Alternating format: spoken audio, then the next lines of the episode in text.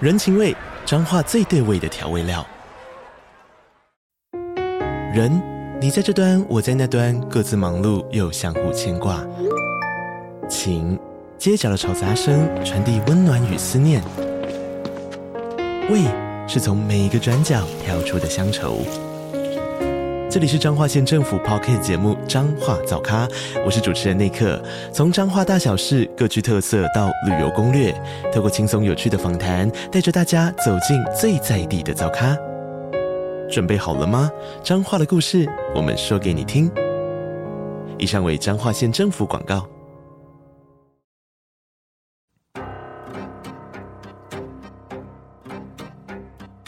本节目内容可能包含血腥、暴力以及令人引起不安的情节描述，请听众斟酌收听。有时候真实犯罪比推理小说更害人。而有时推理小说是真实犯罪的狂想版。嗨，大家好，欢迎收听《二之呃根你的犯罪研究日志》，我是 Troy。我是 Lucian，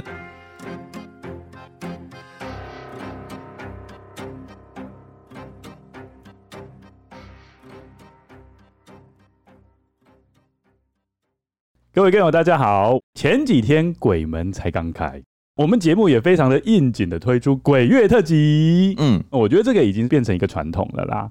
大家还记得我们去年推出什么样的鬼月特辑吗？兔子男，哎、 对，兔子男，其实我觉得那一节效果还不错、哎，就是没有是因为你给人家放尖叫声，然后很多听众都被你吓到。 哦，纯粹是 jump scare。对，但是我觉得内容也还不错啊，而且还记不记得我那时候有在某个节点可以让你做选择哦哦，就会影响结局。嗯我觉得各位观众如果还没有听过，可以去听听看，嗯因为我们是用特别的方式去陈述一个都市传说，嗯就变成那个故事有分支。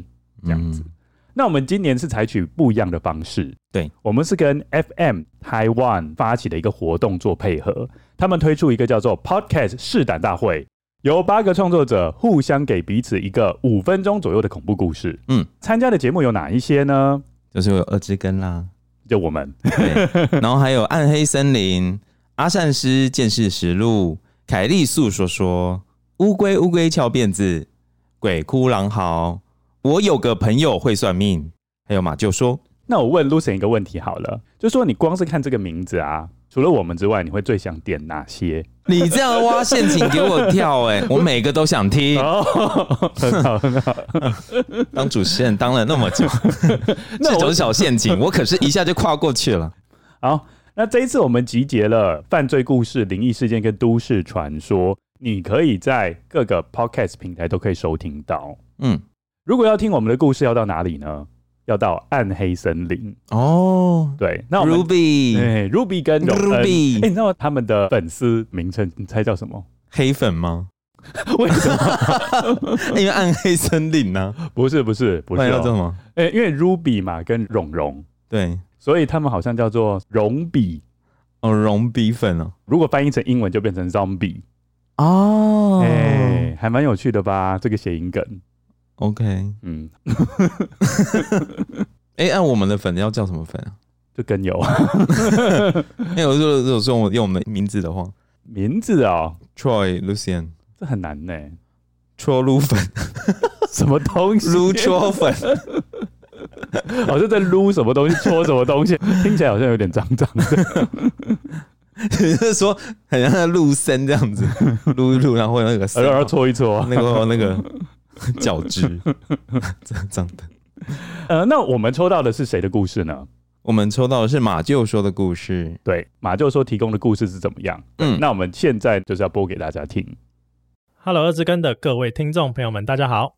很开心呢，这一次可以受邀参加由 FN 台湾所举办的这个 Podcast 试胆大会哦。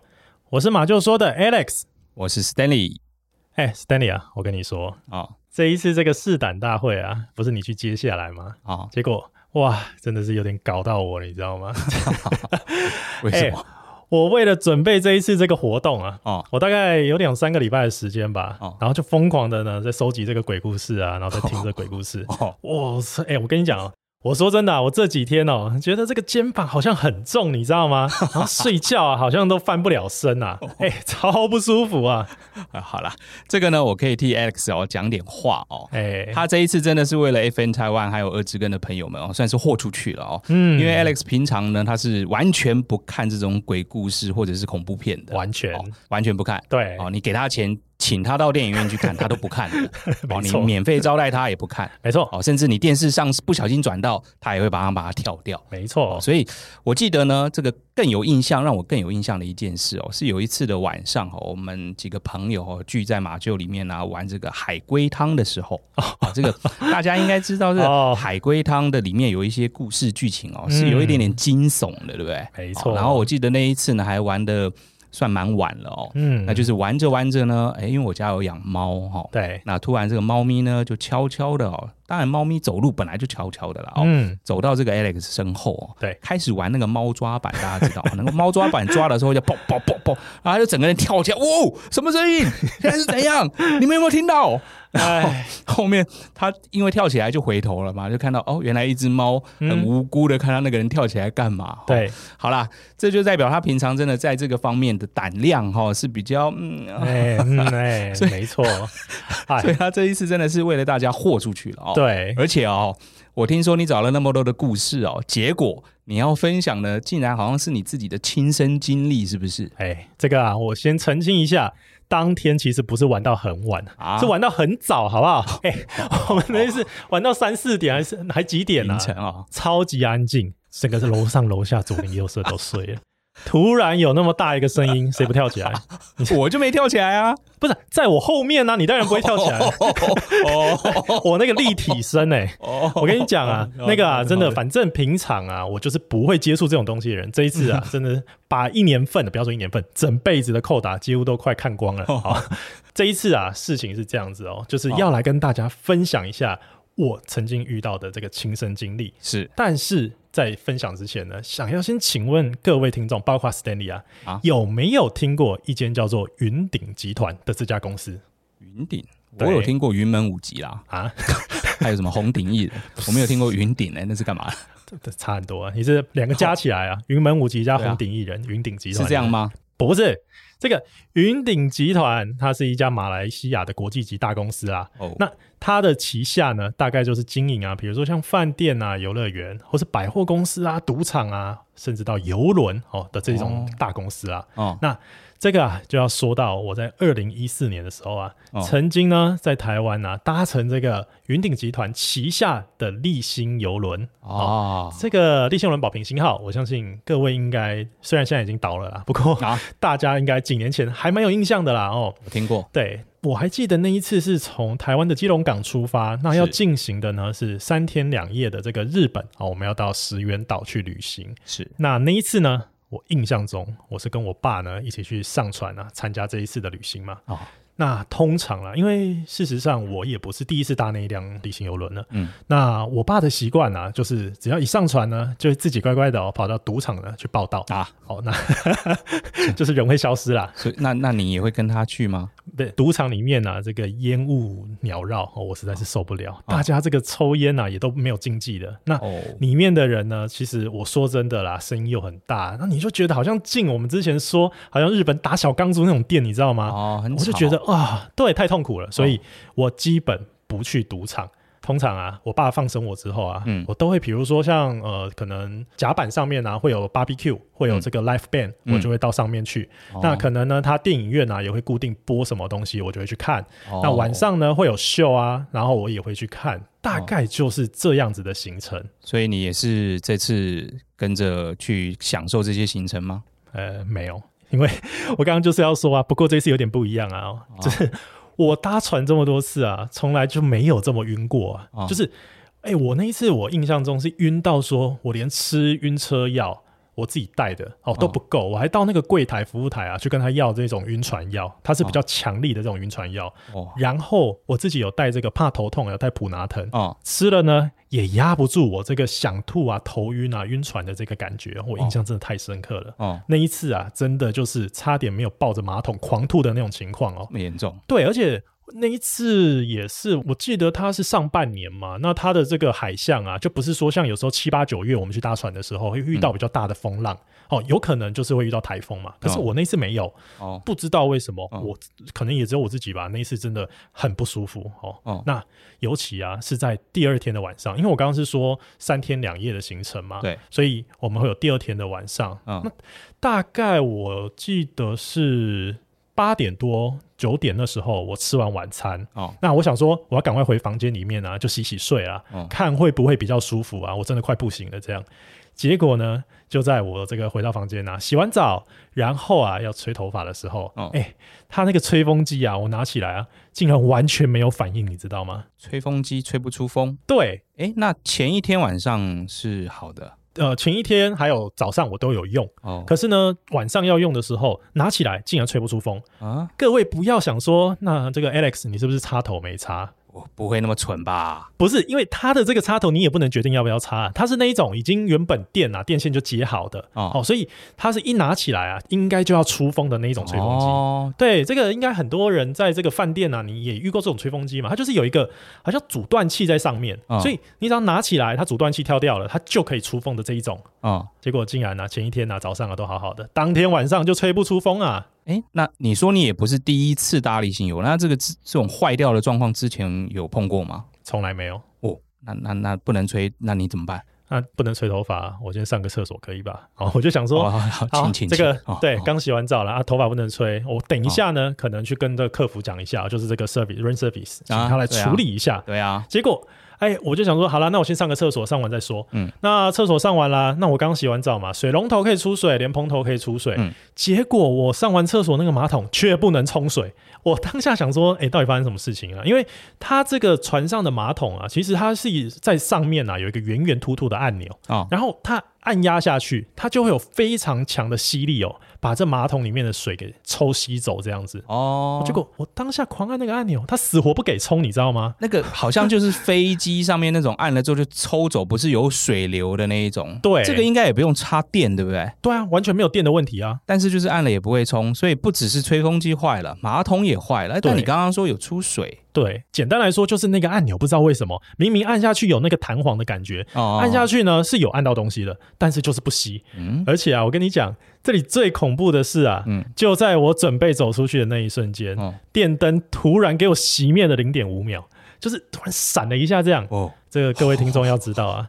它里面厕所的灯啊，其实是那种啊，只要插了房卡之后啊，厕所灯就会自己亮起来，哦你也没有办法选择这个灯要关或是要开，哦，它没有按钮，哦那你顶多充其量就是，如果你觉得太亮，你把厕所门关起来，哦那这个灯就看不到了嘛哦。哦那在这个情况之下，它也不会是跳电啊，我也没按到这个按钮啊，我也没按到开关啊，怎么就跳了零点五秒掉？我这个当下真的是想说，我这三天呐、啊真的是受够了哦，我。头发也不吹了哦，我就直接这个浴巾包一包，毯子拿一拿，然后呢就直接冲出去啊！印象中我那时候是睡在不知道十楼吧，有那个什么银河星夜总会里面哦，哦它里面就是有那个公共的那个秀嘛，它哦就是晚上会做秀这样子。那我就想说，哦，我真的很不舒服，嗯房间我又不敢睡，嗯虽然那边很吵啊，哦人会在那边走来走去啊，但是我就在那边一觉到天亮，哇，我真的当下真的快发疯。哎，所以房间里面是只有你一个人嘛？你你父亲有在里面吗？我爸不在啊，可是哦你现在这样问，呃，只有我一个人没错， 但是有没有其他东西我不知道。哦哦哦哦哦哦，不是往这个方向问的意思啦。哇，不是因为真的想起来很奇怪，哦而且就是隔天的时候，我们在基隆港啊，然后靠岸准备要下船了嘛。哦，三天两夜到了，对我就好像听隐约听到说别的游客啊在那边讨论说，嗯哎、昨天啊好像什么八楼的海景房哦、嗯发生了一起命案，有一个女生啊在里面上吊啊，然后就是自尽了这样子。结果哎、诶我就想说，嗯，是真的吗？哦，然后后来呢就下船啊，过了一两天啊，哦我的的确确就看到啊，因为我们那时候有一个立新游轮的群组啊，那有人 PO 了一篇这个雅虎奇摩的新闻啊，哦上面就写说，二零一四年啊某月某日啊，哦，嗯然后呢有一个女生，然后因为呃金钱的问题或是债务的问题，然后呢就在她的房间就是上吊自尽了这样。然后群组里面大家都说，的确就是那个八楼海景房哦发生这件事情。八楼，你那你你是十楼嘛？你不是说会睡十楼嘛？所以应该不是，是不是？我就住八楼啊，我的你住房八卡，楼，天，我把房卡拿出来啊，就是八楼海景房啊，什么十四 D 之类的。我跟你讲，说真的，我在准备靠岸的时候啊，因为还是很不舒服，我都没想那么多，我只想说，天哪，我搭这么多次，从来没有听过什么命案，怎么会这样子？太可怕了吧！嗯而且呢，后来、啊、新闻还说，其实呢，这一个女生啊，她是在三天两夜的第二天。上吊自尽的，是一直到后来啊，靠岸之后，大家都准备下船啊，然后那个房屋人员啊要做退房动作，要打扫房间嘛，哦，才发现这件事情。所以，哎、这他在第二天遇到这件事情，我在第二天晚上遇到这一些事情，我自己觉得啦，当下遇到的那些啊，会不会是什么讯号？所以你的意思是说，可能你那天晚上的房间他是去上厕 哦哦来我房间上厕所是 吧？哦，所以不让你按呐、他在用，哎呦，哇塞，嗯好啦好啦好啦，这个我我觉得这个世界上哦，还是确实有很多事情没有办法用科学的这个手段解释了哦。嗯大，家就各自还是多尊重一下来自对啊这个四面八方的力量，好不好？但平常呢，不要做太多亏心事哈。啊 我知道你没有啦，你刚好碰到嘛哈。哎、那我记得是这样哦，在我们大家知道我们是这个讲案件的频道嘛，对哦，所以我们常常在做一些案件功课、啊、查看一些案件故事的时候、啊，都会发现说很多的犯人哦，嗯他们在犯案之后呢，都会碰到各式各样的灵异事件。当然，我不是说你了哦， 好，嗯好而且他们最后呢，也都没有办法逃过这种良心的谴责，啊或哈，者是说像 Alice 这种来自地狱的折磨， 哦、只好坦诚他自己做的这一切。哦我我就觉得重点就是还是要行得正，哦，坐得端。嗯哦那如哼，果真的像 Alex 这样碰到了，就抱着马桶吐一吐就没事了嘛，哈、不是啊对，你这样子是在暗指我到底做了什么，是不是？好了，就不要再说了哈。这嗯个就是今天我们来准备给大家的这个真实案件的一个故事。嗯，是的，好，那这个呢，就是这一次啊，在二次根这边跟大家分享，我们一起参加 FN 台湾的这一个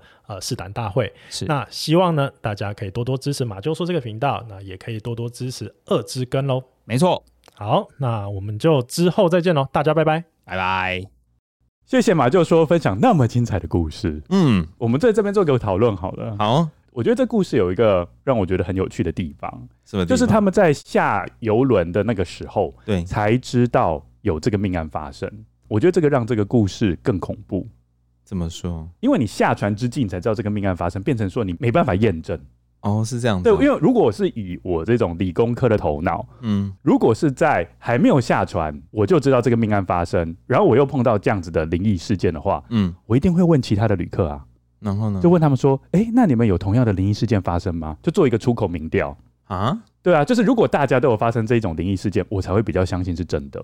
那如果只是只有发生在我身上，我只会单纯认为可能我那一间单纯跳电，电力不足。？啊，你是认真的吗 对啊，哎、真的吗？我跟你完全相反。如果我是当下就知道的话，我一定马上就是去找服务员说我要换房间哦，你不会去问别人说啊！我也很笃定，我那间一定出事了，哦，真的、因为我已经，知道那个事情了，然后还发生在我的房间，没有那么大的巧合吧？但是也有可能是电力，然后你又供电不足啊，下船之后知道还比较好，可是我反而觉得下船才知道，我觉得反而就是顶多就是有一个余韵，就是你就觉得说哦，有一种难怪哦这样子的感觉而已。可是如果是在船上，我就知道就是说我那个房间曾经发生过什么事的话，我我一定是马上换房间。哦，然后你不会想要验证，也不会想哦，跟不其他的旅客做求证，不用不用不用不用不用不用不用，哦我会直接问那个服务生说这间是不是有发生过什么事？没有啊，他那间没有发生事情啊，他那间就是发生事情啦，是那一间的旁边，没有同一层，同一间不同间，啊是吗？是是同一层，哦。对，确定吗？确定啊，你都在确定哦都在八楼啊，而且我还特别去看立信游轮的新闻，嗯，然后 Google 一些关键字。其实各位更有 Google Alex 跟 Stanley 讲的关键字，你就找到那一件事件，很容易找到。嗯，对，就 Google 立信游轮嘛，自杀嘛，大概嗯就差不多要找到了。还有二零一四，哎、你有搭过立新游轮吗？也没有那么 有钱。其实我比较想搭的是阿加莎的游轮之旅，你不是火车吗？现在又变游轮了。没有啊，尼罗河啊。哦，尼罗河。对，，其实阿加莎有两个，你那个感觉更贵、你说游尼罗河这样子一路对啊，顺流下你来那个感觉更贵呢。啊对啊，因为他们其实沿路会做 sightseeing 啊，去看一下金字塔或是什么。你说做什么？他们有一个叫做“沿着阿加莎当年他所描述的尼罗河谋杀案的路线”，嗯嗯嗯，对他们有推出这样子的 package，这样的套装行程。呃，然后在听完这个故事啊，我也想问 Lucy 另外一个问题，嗯，就是你相不相信另一个世界的灵魂会利用某些物体当成媒介跟人类做沟通？因为我们从这个故事可以知道，很明显，感觉上是有的。嗯一下马桶又不通，一下电灯又那边闪烁，嗯然后一下你又感觉到头昏，感觉一切都不对，真的好像有另外一个世界的某个魂魄想跟你做交流。嗯，我是相信的啦，我是相信那个是可以这样子的。不过我个人是有这样的经验呢、就是感觉上有某个东西透过某个媒介跟我做沟通。你遇到过什么事？我遇过两件事情，就让我觉得有点半信半疑啦。一件事情是，就是有一次我在家里的时候，反正我就拿着笔在走嘛，对不对？嗯然后忽然间那个笔就掉下来，然后我就弯腰去捡那个笔。嗯，好，但是在捡那个笔的同时，你被拍屁 股，屁股翘哦， 打起，因为刚好弯腰，有 没有？你有看到那个金发尤物吗？嗯，金发尤物不是那女主角去发廊的时候，她不是在示范女生要怎么表现性感，哦她不是就捡西。东西吗？嗯，对，我没有要表现性感的意思哈，我只是纯粹笔掉到地板 上。哦，卡森乔哦，被打这样，哈哈，你绝对想不到，嗯就是在我前面大概一公尺的地方， 嗯天花板的灯罩就掉下来，就砸下来，就直接碎掉。嗯，哦，所以是故意让你笔掉下来的，对嗯我有这样的想法，因为那个灯罩是玻璃做的，嗯如果砸下来，而且那么高如，果你又继续往前走就中了，对，而且是直接砸到头。嗯，所以我那时候在冥冥当中，我就在想说，哎、是不是有人在帮助我？那祖先有保佑，嗯，但是另外一件事情就让我觉得好像又没有。什么事？我们知道我们在考老师都要考教师真试嘛，考教师真试之前都非常的迷信，因为教师真试真的很难考。对， 一般的禁忌我也会遵守啦，比如说就是考前你可能不要吃牛肉， 因为他们都讲说文昌帝君是骑着牛来的嘛，对不对？哦如果你把他的坐骑给杀的话，或是给吃的话，嗯你考试如果碰到问题，他是不会骑着他的牛来救你的哦， 他可以骑别的、啊。他就是喜欢骑牛。 好啦了好啦所以考前不能吃牛这样子。 OK 好，我们都会严格遵守。嗯好，那我在考口试的时候呢，因为我们通常会在一个准备室里面准备，嗯，好，那我在起身的时候，我就不小心把笔呀、橡皮擦就撒个满地，这样子。你说在考试的时候没有没有没有，在准备室的时候， ，OK，就是准备室等嘛，然后等到呃他们考官叫你的时候，你才进去嗯考场里面。嗯所以在准备室呢，我就发生这件事情。嗯，那其实这是一个非常触眉头的事，会吗？对，因为假设你知道那个都古散了吗？不是不是古代科举制度，如果上榜叫做及第，对，那如果是落榜的话，就叫做落第。嗯，所以我在考前，我的文具全部都散落一地，就是落地。对。对，所以我那时候就想说， 啊该不会神明给我指示说我这次不会考上？那你有考上 吗？我那一次考上了，所以不准而嘛，且还是第一名。一，所以不准嘛。没有，所以我就说这种事情我还是半信半疑。这个很像那个以前中国民间故事都会播的剧情啊，就是妈妈在缝衣服，然后突然插到手中， 有事情要发生了，嗯，就常会这样子啊。哎、我那时候真的有很大的感觉，嗯就是上帝可能不会想要让我什么让我上榜。 真的， 真的，我那时候有很大的感觉，我就想说， 啊没有，我我努只力是了单那么纯，久哦我，只是单纯觉得你太紧张了。 就是考前紧张，这发生什么事就说， 难道我不会中吗？还是上帝你这样很奇怪。刚刚讲文昌帝君，现在变上帝，你嗯多就是要多多满天神佛都要来救你就对 了啦。哎、我觉得考教证的时候真的需要， 因为真的很难考。你知道，也让我想到《神鬼传奇》里面嗯有一个坏人，他就脖子上面背了佛珠，又背了十字架，然后那个时候那个阴后天要靠近他的时候，他就 他最后讲中文，那个外国人他说：“求求菩萨保佑我。” 那一个，你很像那一个，就是三个神明， 一拿了一堆串珠在脖子上，再一个一个念给那个应后天听，这样要保自己的命啊。对，所以经过这两个跟笔有关的事件，我就是你看，一个感觉上有灵验，一个感觉上没什么灵验，这样子。你第二个故事比较像是考前紧张好了了。好了，那那你有发生类似的事情吗？其实我比较少哎、我就是之前是有跟同事去日本自强活动，那我们那时候住日本的饭店，那我跟我同事一个妈妈，我们睡同一间，然后她睡另外一个床，哦，然后结果我就半夜一直有听到咔咔咔的声音，有东西碰撞的声音，然后我就醒过来，就我发现我们衣柜没有关起来，可是很奇怪的是衣架一直在碰撞。然后我同事后来也有，我就叫他说：“ 哎、哎、我就这样叫他这样。”嗯，然后他也有醒过来，那我就比衣柜那边，我就问他说：“怎么会有那个声音？”啊，然后他就发现不对。其实我们后来也没有动作，我们就是因为那个时候已经差不多凌晨五点多了，我要退房了。没有就凌晨五点多，其实也在睡，好像也睡不着了。还是说凌晨五点钟，反正也快天亮了。对，所以就觉得就就撑着好了。我们也不敢去关那个衣柜，哦因为就是一直明明就没有也没有有风，也没有风，嗯，然后就很奇怪，衣柜那边就一直发出那种声音。会不会是地震、不有地震，我们人也会有感觉啊。余震啊？很小的地震。嗯哼， 反正呢，就 anyway，后来我们就起床，隔天吃早餐的时候，我们才在讨论这个事情。啊，对，然后 嗯就讲到说，以后住饭店，衣柜还是要拉起来、关起来会比较好。有一种说法啦，就是说衣柜那边通常会比较有可能会有好兄弟在那边，所以也有一种说法就是说，就是饭店的衣柜不要挂衣服，这个也是一种另外一种禁忌。嗯有有人讲过这种禁忌，所以嗯，我后来就我觉得我们都在说啊，你怎么没有把衣柜拉起来？怎么？那他可能就是透过这种方式，想要通知你说，可不可以把我关起来？我需要一点 privacy。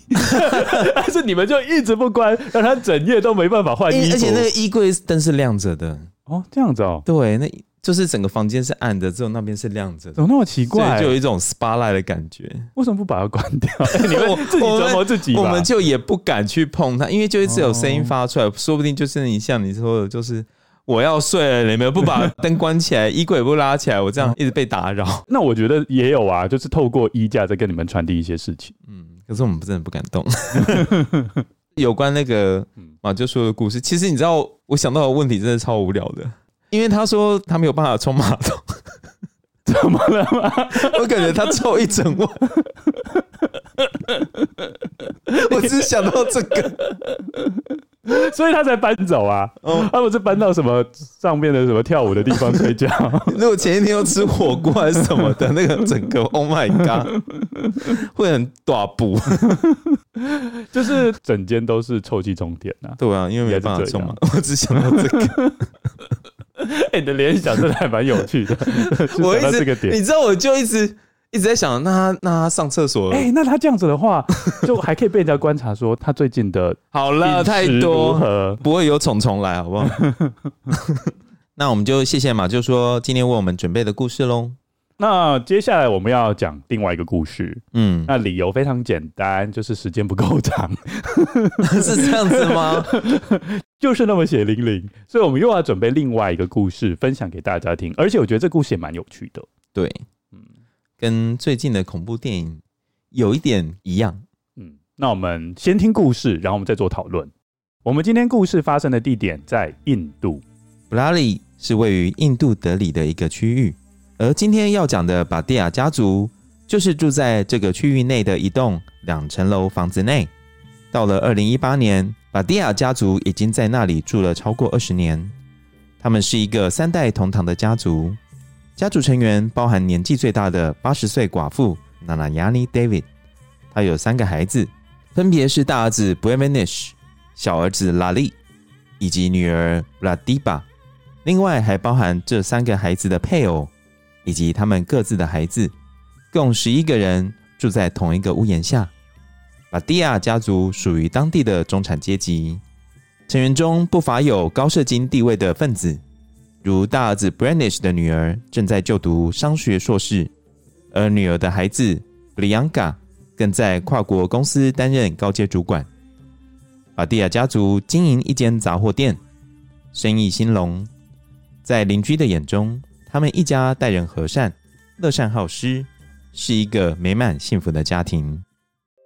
二零一八年七月一日，巴蒂亚家的杂货店在超过平常的营运时间后，仍旧大门深锁，这很反常，因为杂货店通常在早上五点到五点半就会开始营运。一名邻居，同时是巴蒂亚家的朋友，打了几通电话到巴蒂亚家，但无人接听。他立刻觉得事情有异，毕竟勤奋的巴蒂亚家族不会无预警的停业。此外，平常习惯和他一起进行早晨散步的 Lalit 也没有依约出现。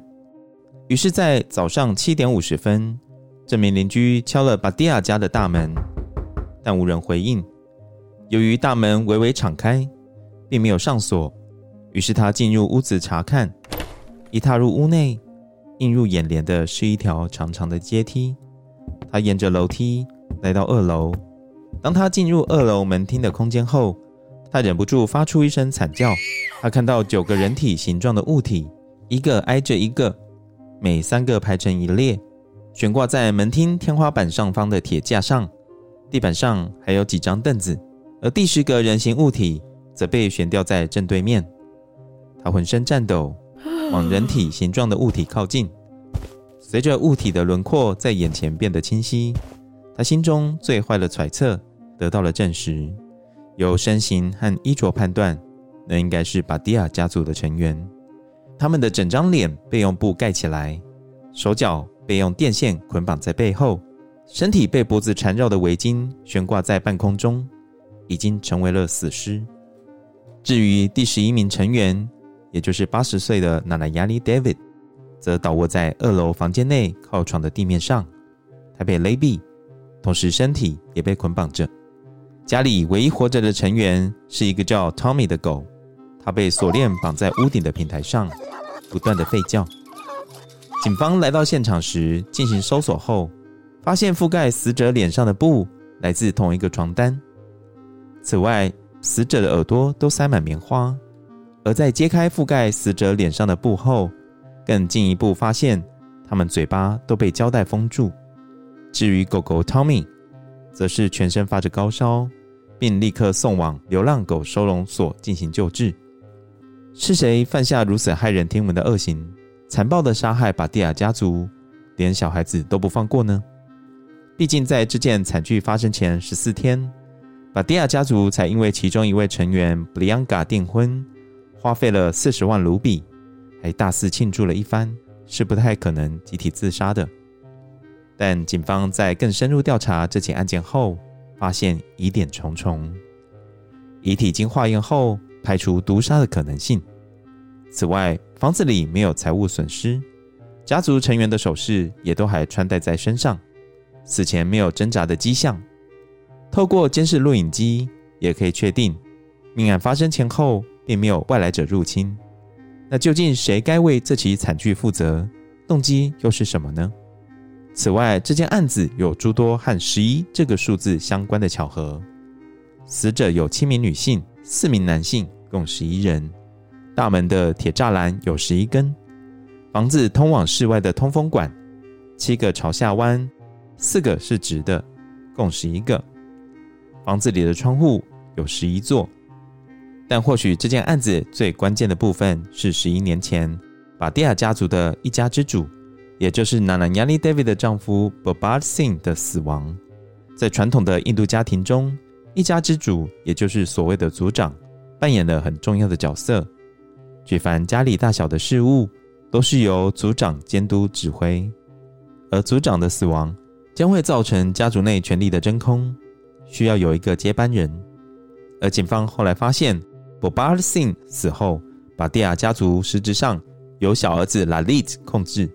Lalit 单独另外经营木材行，个性早熟且颇有领导能力。而警方越是深入了解 Lalit 的过去，就越是嗅出一股不寻常的气息。一九八八年，Lalit 发生了自行车事故，造成头部严重损伤，在医院待了很长的一段时间。以至于 Lalit 出院后的一段时间，受到后遗症所苦，常会不自主的突然睡着。当全家搬迁到德里后，厄运又再一次降临在 Lalit 身上。这次有个凶手想要置他于死地。二零零四年三月二十六日，当 Lalit 正在一家胶合板店工作时，凶手将 Lalit 锁在商店里，并纵火打算烧死他。这件事导致 Lalit 大受打击，失去了说话的能力。也有人认为是火灾的浓烟伤了拉力的肺，让他无法说话。事故那天后，拉力只能用书写文字的方式与其他人沟通，并持续了许多年。在这段时间，拉力的儿子出生，但拉力却没有能力亲口说出儿子的名字，家人都替拉力感到很不舍。而当他的家人都认为拉力再也不能说话后，奇迹发生了。在他的父亲死后一年，拉力恢复了说话的能力。拉力是因为什么原因无法说话？又为何在四年后突然恢复呢？整件事都让人完全摸不着头绪。接下来，房子里发现了十一本日记，让这件疑云重重的案子开始透出一丝破案的可能性。经过笔迹鉴定，这些日记大多数由拉力书写的，部分是由其他家族成员书写。日记以已经过世的 Bob Singh 的语气写下家人应该要遵守的指示。内容第一次提到 Bob Singh 是在十一年前的二零零七年九月七日，那时 Bob Singh 才刚死不久。而日记里的文字规定，家族成员都要把 Bob Singh 的黑白照片放在眼前，来永远记住他。此外，日记更有许多指示，要求全家听从拉力的命令，并表示如果不遵守拉力的命令，后果将不堪设想，甚至可能受到惩罚。最后一篇日记的日期是二零一八年六月二十四日，记载了榕树仪式的内容。仪式将持续七天。日记中提到了仪式开始举行时间是凌晨一点，必须要在微弱的灯光下进行，眼睛应该要完全遮住，心境要完全的净空，并在立正站好时，想象自己全身被榕树的树枝包覆住，这会有助悔过自新。此外，日记详尽说明如何将手脚捆绑，也提到八十岁的奶奶亚力 David 因为年迈无法站立，不能站在凳子上进行仪式，必须躺着进行仪式。这与目击者和警方所发现的命案现场状况大致相同。而日记中也写到，每个人要捆住自己的手，并在榕树仪式结束后，他们会协助彼此松绑。这显示家庭成员并未预期自己的死亡。这难道是一起失控的仪式所酿起的意外悲剧吗？据了解，拉丽声称自己会在梦中与已故的父亲进行沟通，他的父亲会告诉他如何遵循原则来管理家庭。他开始与家人分享这些对话，其中一个家族成员曾告诉邻居，他的叔叔拉丽被他们的祖父附身。每当拉累与他的家人讨论他从死去的父亲那里得到的指示时，他的声音都会变成他父亲的声音。日记清楚地提到，已故父亲的灵体每周二、四、六日都会来探望家人。由于拉累以已故族长的名义所下的指示，让家庭的经济状况稳定提升，开了杂货店。而布里安卡不仅找到工作，还订了婚。这使得一家人更加相信全家是由已故父亲掌管一切。巴蒂亚家族因意外而集体自杀的可能性开始提高。警方后来更发现一些支持的证据，透过闭路电视摄影机，命案发生的前几天，也就是二零一八年六月二十八日，拉丽的妻子 Tina 和他的儿子 Shivan 购买了四个凳子。另外，在二零一八年六月三十日晚上九点四十分，有人看到 Tina 带着 Shivan 购买的新工具。在晚上十点二十九分，Shivan 拿着一个小捆电线进入巴蒂亚家内。警方也在屋内发现一个周围都是灰烬的柴堆，这是巴蒂亚家族在命案前一天晚上举行仪式的证据。但并不是每个人都可以接受巴蒂亚家族是因意外死亡的说法。他们认为幕后的凶手就是拉力。邻居们声称，在布里安卡订婚前几天，拉力的行为模式似乎正在发生变化。拉力在布里安卡订婚后，连续睡了两天。他们认为拉力是有意杀害全家成员的，很可能是他心中有个声音提醒他，没有人能脱离家族的掌握，即便是出嫁也一样。于是他洗脑全家人。进行榕树仪式，而打从一开始，他就知道巴蒂亚一家将共赴黄泉。不知道你有没有看过今年火热的本土恐怖片《咒》呢？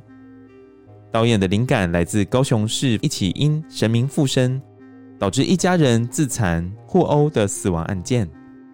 精神科医师以家庭集体精神妄想症来解释这件案件，并说明这一家人长期以来有着根深蒂固、坚定不移的错误观念。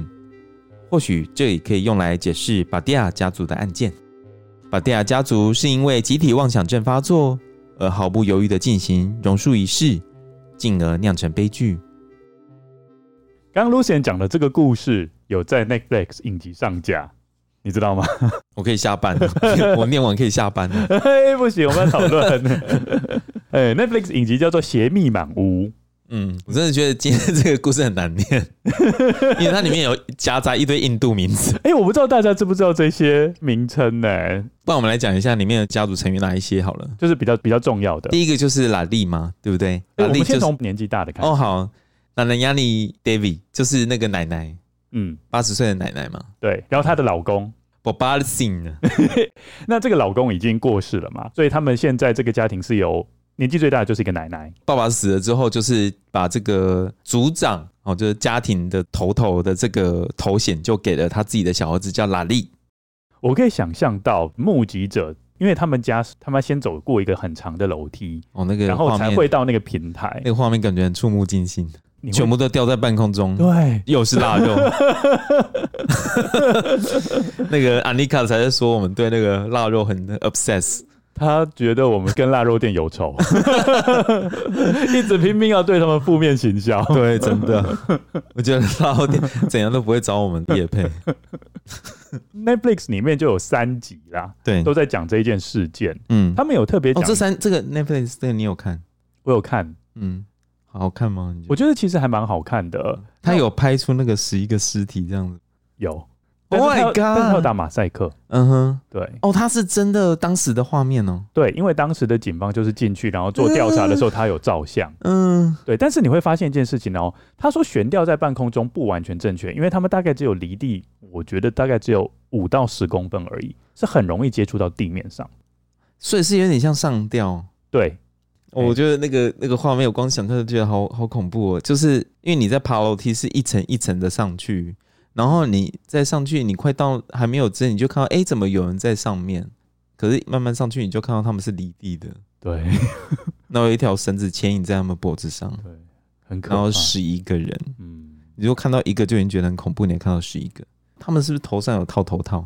哎、对，所以一开始的时候，在这故事里面是讲说看起来像一个人形，但是不确定是什么，你要很嗯靠近你才知道说，哦，原来是真人。 Oh my god！对，而且如果你看 Netflix 影集，你会发现说这个案子造成很大的轰动，嗯，因为超多好奇的市民都跑到他们家去，而且我跟你讲，我觉得印度好了，我没有在贬损这个国家，但是我觉得他们真的很夸张，他们夸张到竟然跑到人家的屋顶去看、欸，爬上屋顶上，就很像 zombie 一样，真的很像，就是嗯全部的我人知全道部挤在那，很像那个有一个迷因图，就是那个嗯他是画哎、富江，你知道富江那个作者叫什么吗？反正就是日本恐怖漫画伊伊藤润二，哦，伊藤润二的漫画就是有其中一幕就是一堆人跑去屋顶，然后就是攀爬吗？像 zombie 一样爬到某一个人的家，然后这样子在那边看，这样子哎、我觉得真的很像，很像。对我觉得他们就是没办法按耐住他们的好奇心。嗯，就是没办法。而且他们还讲说，这件事情影响了印度的媒体界，因为自从这件事情发生后，他们的媒体就开始朝着撒狗血还有耸动的方式开始进行报道。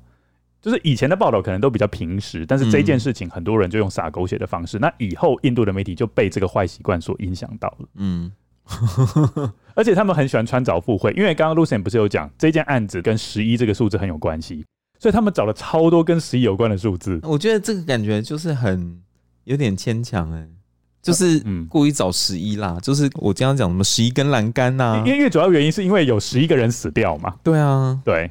窗户十一个啊，然后通风管十一个，不过通风管他们有另外一个穿凿附会的说法，嗯他们说通风管不是从屋内通到屋外吗？嗯，他就是说要引导这十一个孤魂野鬼离开房间，哦，这是透过那个通风管。 嗯，他们可以直接飘出去，干嘛一定要通风 管？那么委屈？你说要挤在很小的空间里，对啊，为什么？这这些记者也太就是有点太逼人家了吧？而且我跟 你讲，刚刚不是有讲过通风管有些是往下弯的吗？对。啊，然后他们就讲说这是刻意设计的，为什么？因为如果你照理来讲真的要通风的话，你不可能有一个往下弯的弧度。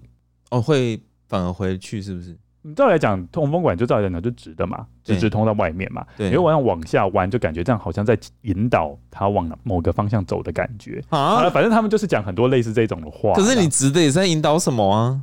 跟弯有没有弯没有关系啊、啊， 没关系，反正大概大家都有各自的说法啦。嗯，嗯，可是我我我在想说，就是布里安卡结婚也不是坏事啊，就是又多吸收了一个成员进来啊，可以参加他们的榕树仪式啊。哦，没有啊，这个就不懂了，嗯因为通常在印度的家族里面，嗯女生出嫁就是等于她到另外一个家庭去，对她就是另外一个家族的人。嗯哦，跟台湾也是一样、啊。对对，没错，所以变成说他们家族人员是扣一，哦，不是加一。哦，不能不能扣就对了。而且我觉得他一出去的话，搞不好会把家族的秘密给带出去，嗯，这也是有可能的。所以他莱莱利也有可能在 防这一点。印度没有入赘这种方式 吗？哦，你说可以让他增 加，还是他不喜欢这个十一的这个数字有变动，不可以加一，也不能减一。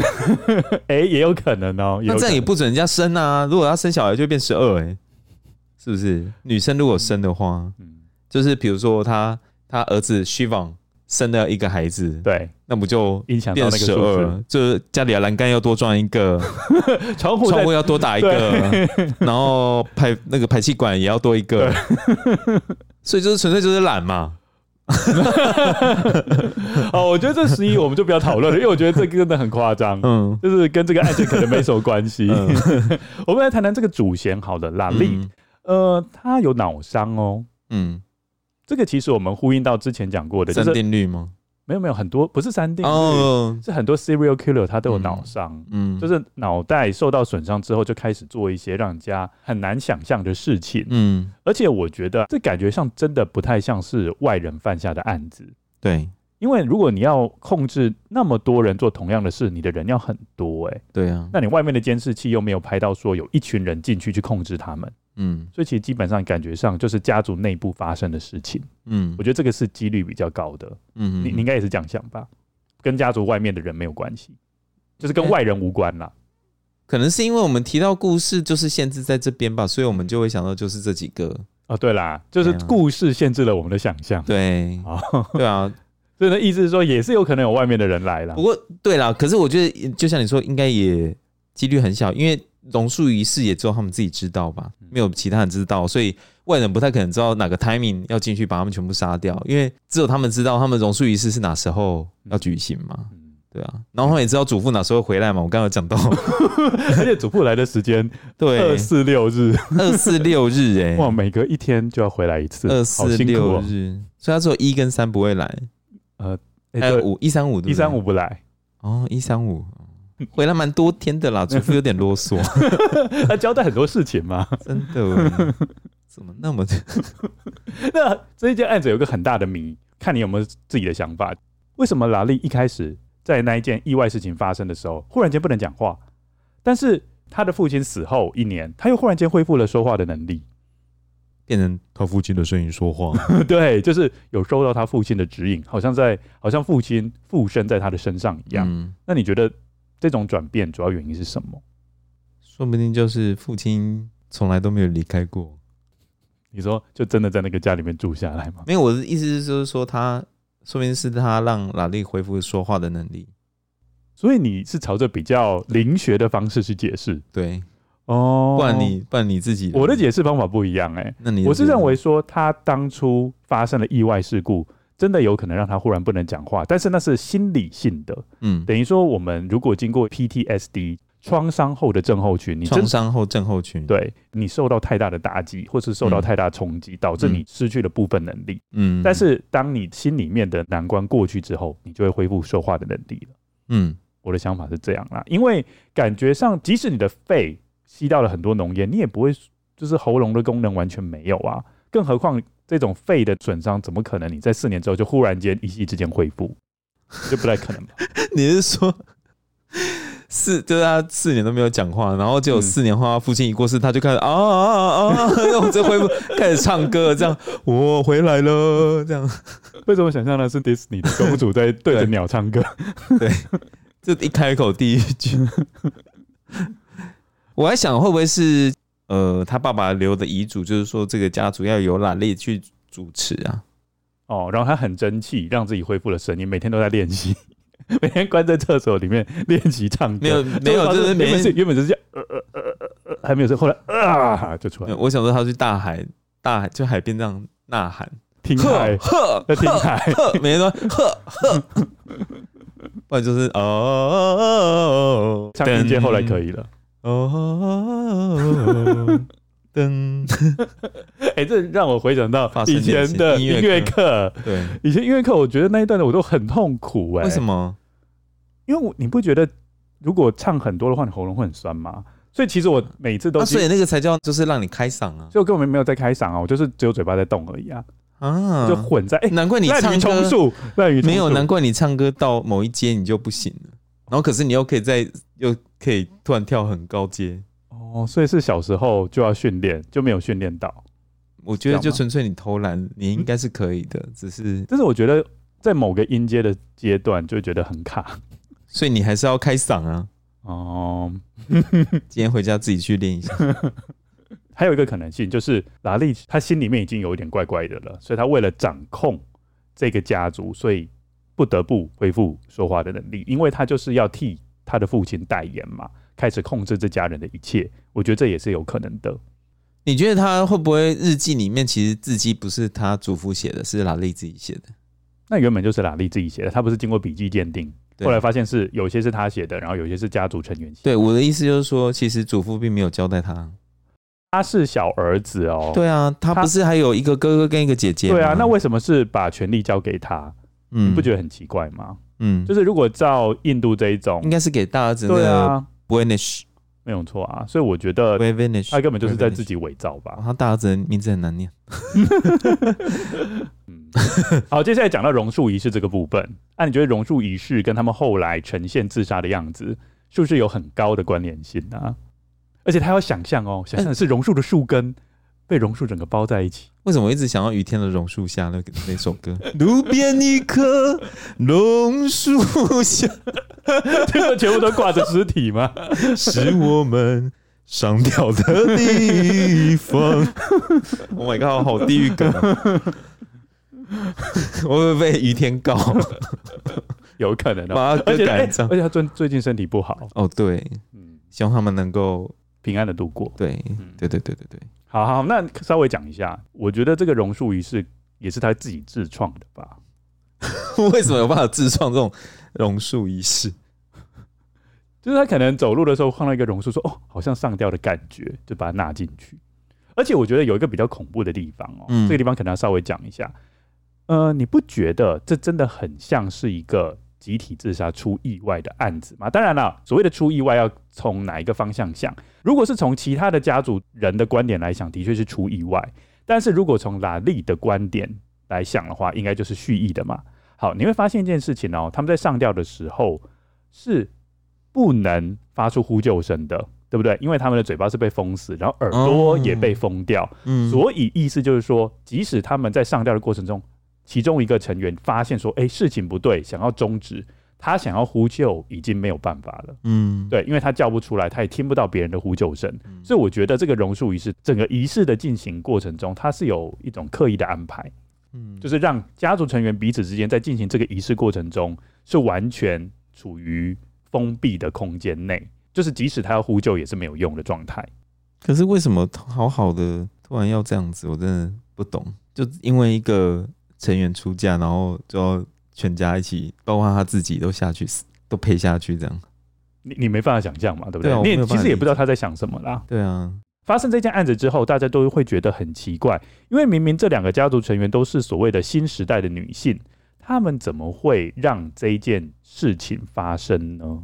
嗯，嗯，就说你明明接受到的是比较新潮的思想，但是你却会被这种旧时代的，比如诶说我旧时代就是家族所有的权利都是集中在男性的手我上嘛我觉得我觉得不能这样讲。你想想看，那个像真理教也是啊，真理教也是一堆高知识分子啊，不是吗？但是却被某个人控制。对啊，那个他们那个教主也不是什么高学历分子啊，嗯然后他他的汗啊、他的尿啊都可以拿来卖，然后他又可以操控这些高知识分子帮他做事情，嗯甚至去杀人，他们都做得出来。所以意思是说，这种东西跟学历没有关系，对啊，就是跟你心里面所想象的东西有关。对，如果即便就是说你学历多高，你还是会有第一个人人都是需要一个信仰的嘛，嗯，你会有一个信念在啊，要哦有要有一个心理理的寄托。对，嗯就是这个就就是他很懂得操控人，知道你需要什么，你心灵上面需要什么嗯，而且我觉得这就是印度社会的整体的架构，应该也有影响到他。啊，嗯，因为印度社会就是一个男尊女卑的嘛，对就变成说你整个家族的成员都要听族长的话。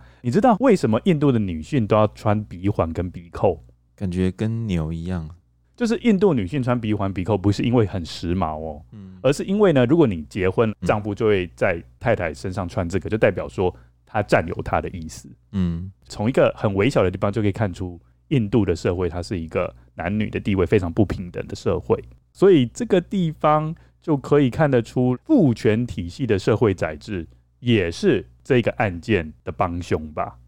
还有就是他们祖父因为是一家之主，所以在家里的地位是很崇高的那种感觉，所以变成是打例子会用这个祖父的声音来跟大家说话，就会让大家有一种觉得哦，我就是要听组长的话，而且我跟你讲，他之前不是用祖父的声音讲话吗？嗯，只是家里面做一些事情。刚好让这个家人的运势蒸蒸日上，在故事里面有讲到嘛，对大家才会更相信对拉力所说的话，最终就酿成了这个悲剧。哎、那你看 Netflix 的纪录片的时候，你会觉得很恐怖吗？单看这个纪录哦，片、单看纪录录片是不会觉得恐怖啦 OK，OK，OK 因为它很多画面都经过处理了。哦，你只会得觉得说印度人真的是很疯狂而已。呃，不要这样说了，因为做的那个电影，它也是引用真实案例嘛，台湾也有发生这种类似的，嗯，所以也不光是只有印度恐怖啦，台湾呃，对也啦是有这种对咒所参考的台湾真实案件是发生在高雄嘛？，对然后他们是有家族成员声称自己被三太子附身，各种神明啦，就是对呃谁是被这个神明啊，然后另外那个嗯家族成员是被另外一个神明啦，嗯小女儿哦就说被他三太子附身嘛，然后叫。那个姐姐要回来啊，嗯对要不然姐姐就在北部会发会出事会出啊。事然后所以嗯爸爸妈妈就把女儿接回来、对，，就没想到最后反而是回来才出事啊。然后他们每个人都认为说他们当下不是自己，对，而是那个神明。对，对，所以就发生了这个惨剧。这个也有一点像是呃，我们刚刚所讲到的所谓的集体的精神妄想症。嗯，那你看《咒》这个电影的感想呢？哦，我我第一次看到这种手法的店，我就觉得有够恐怖的，而且就是我后来有再去看一下，为什么我会觉得很恐怖啊？我就看 YouTube 来解释嘛，就是说为什么这部电影会让，因为他最近有上那个 Netflix 不是他不是他有上新闻，那为什么上新闻呢？就是说中国那边很多人看咒，我们不知道他看的是正版还是盗版啦、哈，这个我们不管。那可是就是中国人的评语就是说觉得这部电影很晦气，嗯那为什么觉得很晦气呢？那因为导演有运用一些手法。看恐怖电影的时候，我们看完就觉得哦，就这样子，对不对？就然可后是后坐力不强，对，你就觉得说哦，看完就电影结束了，就它也跟你无关。可是《咒》的这部电影的导演的手法是让你觉得，你就算看完了，你还是可能会出事，嗯因为他有把一些东，他有运用一些手法，嗯，让你觉得就是你有分担到一些晦气，对，就会担心自己会不会出事。嗯，对，因为本来我们看恐怖电影，我们跟电影之间是有距离的，对，那可是现在看完咒呢，你就会觉得你跟他的距离并没有那么远，嗯，你是是很拉近其中一个成员的，的，是很拉近的。嗯，对你感觉就是好像也变成其中的一员，因为我觉得它的互动性是很强的，对，而且他还有用到什么视觉暂 留，那个看完我哎，一开始你有看出来吗？其实我看不出来那个摩天轮诶、欸我只看得出来那个列车是往前往后开。列车跟摩天轮都有。哦，我摩天轮我其是看不实出来你只要去想，嗯他就真的会照你说的方，就像女主角说的那样，嗯会照你想的方向去去走去动。哦，我觉得它也可以呼应一个，就是说，今天你去相信这个东西的存在，它就会存在。可是如果你不会相信，那它就不存在，它不会对你构成威胁。所以你觉得最好的方法就是不要相信喽？我自己是相信，嗯那可是我觉得相信之余，就是对另一个空间的这种力量，维持尊敬跟敬畏的是心，跟他保持距离。对，就是彼此尊重。我真的觉得《咒》啊这一部影集或是这个电影，我是绝对不会再看第二次的。哦，我也不会再看第你知二道次。为什 么？吗？其实我那我我我我跟你讲，你是在家里面看 Netflix，对但是我是到电影院看，嗯，我那个感受是更直接冲击到的。可是我记得你以前是不会看恐怖片的人呢、你是陪朋友去看吗？， 对，因为当下就是很多人说这部很好看，嗯值得去看。嗯，那我不知道是因为画面太摇晃，他也没有很摇晃啊。我觉得蛮晃的。你觉得很晃，这就就很晃，对那，我不知道是不是因为画面很晃，嗯还是内容真的让我觉得不舒服，很不舒服。我在看完之后，我真的觉得很想吐、哎，你真的很想吐？真哎的，呀就超级不舒服的你。是不是要去给人家 去给人家收金一下？是不用了，但是我就是觉得我从来没有看过一个电影那么不舒服过。嗯，我觉得那个压迫感太强了。，对，真的很强。而且最后一幕，我真的觉得密集恐惧症的人真的不 OK，那一幕真的不 OK， 对，真的让人家吓死了。而且它不是里面又有很多很奇怪的虫吗？那个很虫像，都很大只，我都会把它想象成蚕宝宝。一点都不像。 而且我觉得这个电影很厉害的地方，就是一些符号，呃，比如说呃咒语嗯，啊、哦，这算是符号嘛？还有手势，对都是让人家觉得很 creepy 啊。对。嗯，然后他还说一句，然后说：“哦，你不念出来没有关系，你可以在心心中里念。面哎、这个很奸诈。对，因为你看到字，你就会念出来嘛。嗯，你不可通常能，不会念哎、你看到字，你不会就跟着这样读过去我吗我不知道，我我会会在心里念，对啊，就会对就会在心里念啊。然后我就会觉得说啊中计中计。 对，我觉得好险，导演事后有承认，他这整个宗教啊，全部都是他自己所编写的哦，他不是一个事实。对，我觉得如果哪一天有一个很坏的导演，就是这是真的的话，那那不是全世界的人都很 惨吗？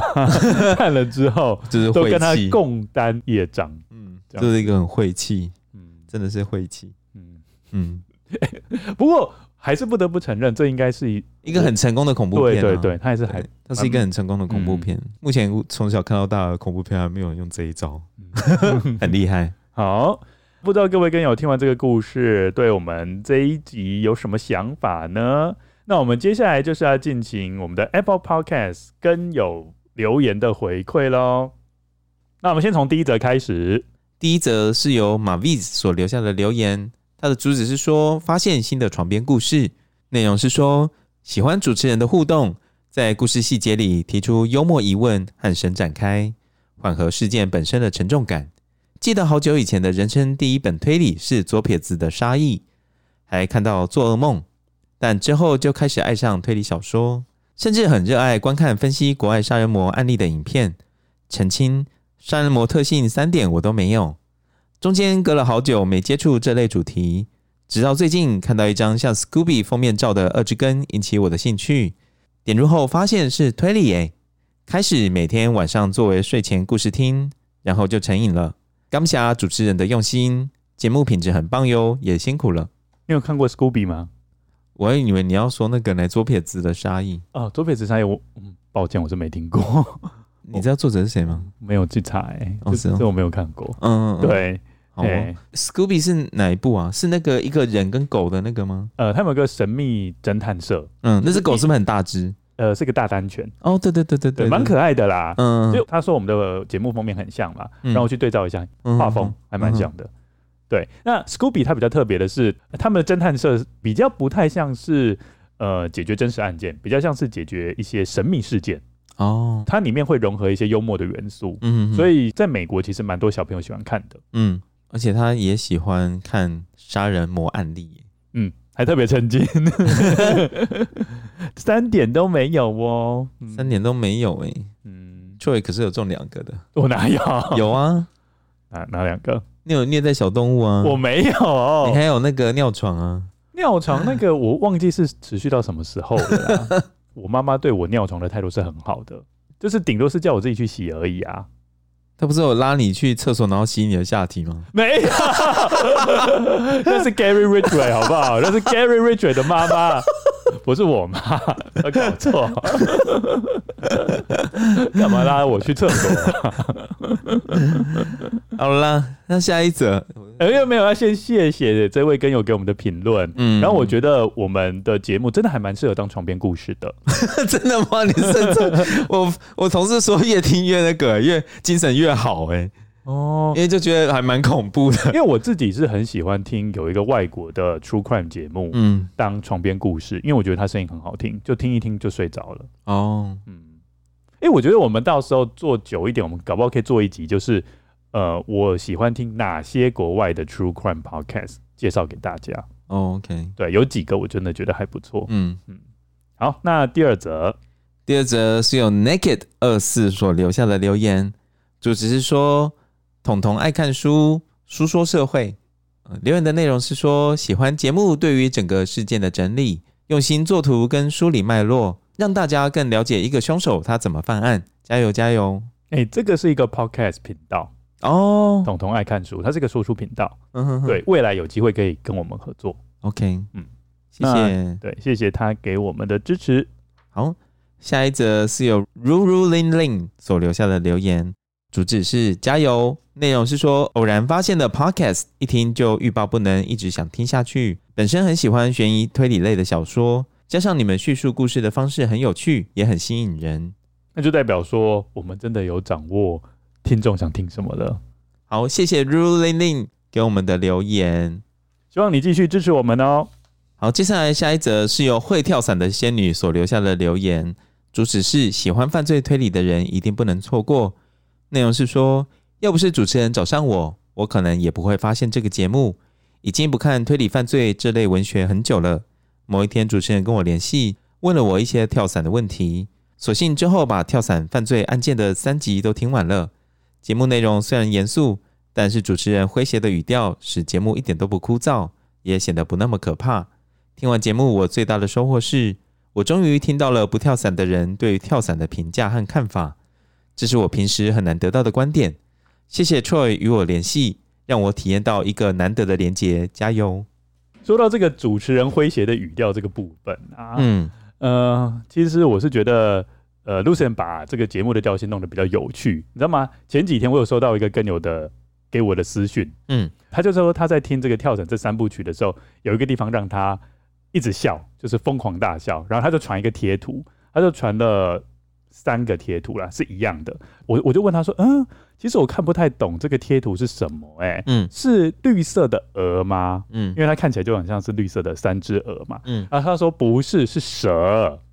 嗯对你那时候不是有讲到那个蛇吗？就是把嗯那个瓦斯管线当成是蛇去咬。嗯然后他说他听到那个你这样嘶 嘶嘶这 样子疯狂大笑，嗯。 还蛮有趣的。那这一个留言的这个会跳伞的仙女就是风跳伞的主持人嘛，对不对？没错，嗯那时候我就是觉得我对跳伞的知识是非常贫乏的，嗯而就想说有没有一个专业的人士可以解答我的疑惑，嗯哼就找到他。这样， ，OK，嗯， 是仙女哦。